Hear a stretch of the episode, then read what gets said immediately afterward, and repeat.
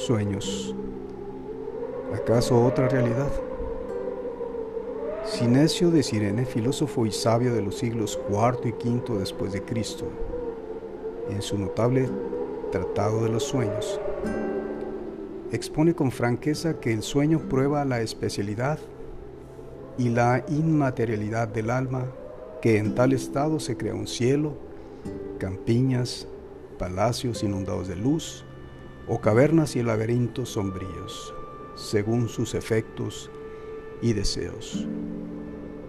Puede juzgarse el progreso moral de la persona por los hábitos de sus sueños, pues en ese estado queda suspendido el libre albedrío y la fantasía se entrega por completo a los instintos dominantes.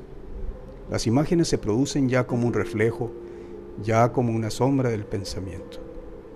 Los presentimientos toman cuerpo, los recuerdos se mezclan con la esperanza y podríamos entonces escribir nuestro propio libro en caracteres que pueden ser espléndidos u obscuros y hallar reglas seguras para descifrarlos y leerlos.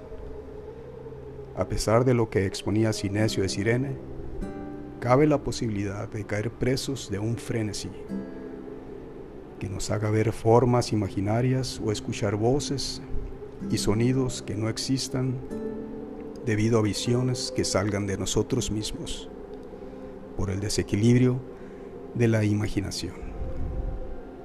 Yo exclamaría pues al estilo de aquel escritor, Pedro Calderón de la Barca, Idos, sombras, que fingís hoy a mis sentidos muertos, cuerpo y voz, siendo verdad que ni tenéis voz ni cuerpo. Soy bono navegante y les deseo dulces sueños.